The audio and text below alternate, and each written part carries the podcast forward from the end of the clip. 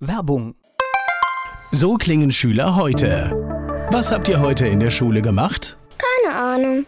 Und so klingt der Speedlearner. Was habt ihr heute in der Schule gemacht? Heute haben wir sehr viel über Afrika gelernt. Soll ich bei den ägyptischen Pharaonen anfangen und bei den Zulu-Kriegen aufhören? Oder interessiert es dich in Wirklichkeit gar nicht? Speedlearning. Für bessere Noten. Wie wir vom Hoffnungslerner zum Speedlearner werden. Jetzt überall im Buchhandel. Speedlearning. Rheinhessen gehört. Der Podcast aus und über das größte Weinbaugebiet Deutschlands. Heute geht es um alltägliche Probleme, wenn man zum Beispiel das Hobby seines Kindes nicht finanzieren kann. Darüber habe ich in der letzten Ausgabe dieses Podcasts mit Lea gesprochen und heute kommt ihre Tochter Zoe hier bei uns zu Wort. So, erzähl mal, was, was, was möchtest du denn erreichen mit deinem. Im Moment ist es noch ein Hobby, oder? Mm, ja, Ja, ist noch ein Hobby, aber du, du trainierst ganz schön heftig. ja. Wie viele Tage trainierst du? Sechsmal die Woche. Wie lange dann jeweils? Mm, eins, zwei Stunden. Okay, aber trotzdem musst du jeden Tag, äh, obwohl man kann nicht immer in die Eishalle gehen. Was machst du denn, wenn die Eishalle äh, nicht zur Verfügung steht? Mm, dann gehen wir oft in eine andere Eishalle. Okay, das heißt also auch nochmal irgendwo hinfahren. Das Ja. heißt, das geht dann nicht in Mainz. Wo, wo fahrt ihr dann zum Beispiel hin? Manchmal, also in der Sommerpause, zum Beispiel nach Willingen. Das ist schon sehr lange. Und wenn die Eishalle mal nicht offen hat in Mainz, dann gehen wir auch nach Darmstadt. Okay, aber ist trotzdem auch nach Darmstadt Ja. ist eine Strecke, ne? Ja. Ja, das, das, das stimmt, ja. Und Willingen, das heißt, äh, da, da kann man ja nicht einfach nur so für einen Tag hinfahren. Das heißt, da bist du dann länger, oder was? Ja, manch, also am Wochenende bin ich da manchmal nur einen Tag, weil dann nehme ich Freunde mit. Und ähm, zum Beispiel jetzt in den Sommerferien, da gehe ich mit meiner Mama mm, zwei Wochen hin. Okay. Und jetzt hast du schon ein paar, paar Turniere gewonnen, ne? Ja, Ja. Was ist das für ein Gefühl? mm, das, das kann man ga- ganz oft gar nicht beschreiben, weil das so schön ist. Okay. Und das heißt, was für Plätze hast du da gemacht?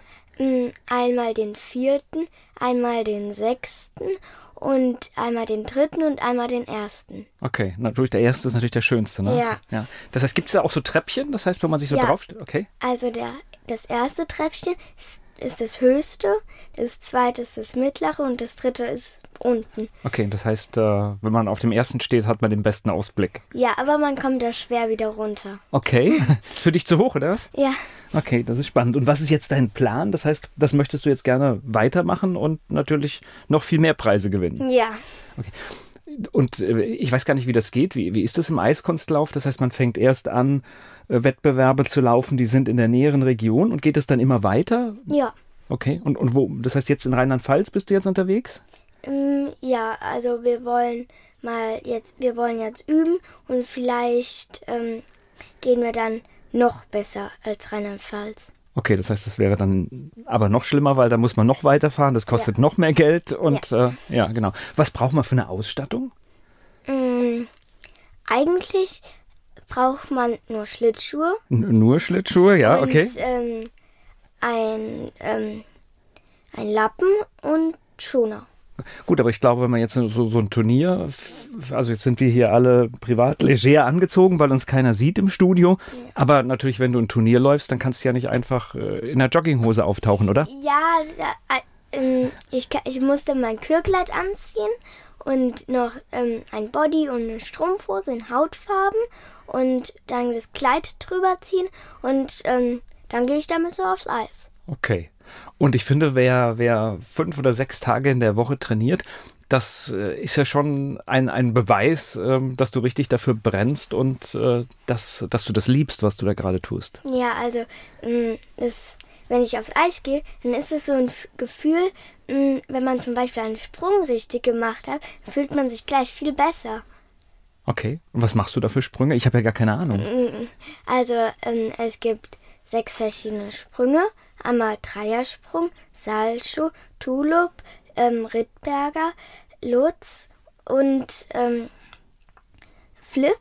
Und ja, Ja, das ist eine ganz, ganze Menge. Und ich, was ich jetzt auch noch gelernt habe, ist, äh, natürlich trainierst du in der Eishalle, aber es gibt sowas auch wie, wie ein Trockentraining und äh, sogar auch zu Hause wird noch weiter trainiert. Ja, also beim Trockentraining, da, das ist halt eigentlich einfach nur Off-Eis. Man macht da die gleichen Sachen. Nur man kann da halt nicht schlittern. Okay, das musst du mir jetzt trotzdem erklären, weil das verstehe ich nicht. Ich bin in der Halle, ich habe kein Eis. Das heißt, äh, wie machst du denn zum Beispiel, wenn du jetzt einen Sprung trainierst äh, im, im Trockentraining? Wie geht das? Oder, oder diese Drehungen? Also mh, die Drehung, da gibt es so ein Teil, 20 Spinner, und ähm, dann kann man sich da draufstellen, und dann braucht man Schwung und dann kann man sich ganz schnell drehen. Das heißt, du drehst dich quasi auf dem ganz normalen Boden, genauso wie auf dem Eis. Ja. Nur auf so einem kleinen Teil. Okay. Das man aber auch braucht dann, ne? Ja. Und so, und so kommt ein Ding zum anderen. Ja, ja ich wünsche dir, ich wünsch dir viel, viel Glück und hoffe, dass das äh, noch ganz viele Medaillen gibt und dass das gut funktioniert, ähm, dass du entsprechend deinen Sport ausleben kannst. Danke. Die GoFundMe-Kampagne läuft weiterhin und kann auch noch Unterstützung gebrauchen. Alle Infos dazu gibt es in den Shownotes dieses Podcasts.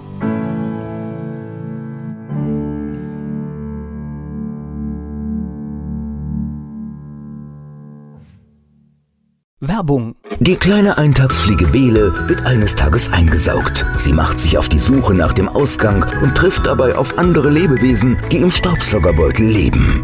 Eingesaugt. Das Buch von Peter Ederer mit Musik und Liedtexten von Niklas Kleber, gesprochen und gesungen von Badesalz. Eingesaugt. Perfekt zum Vorlesen oder zum Lesen lernen. Mit wundervollen Illustrationen. Erschienen im Mentoren Media Verlag www.mentoren-verlag.de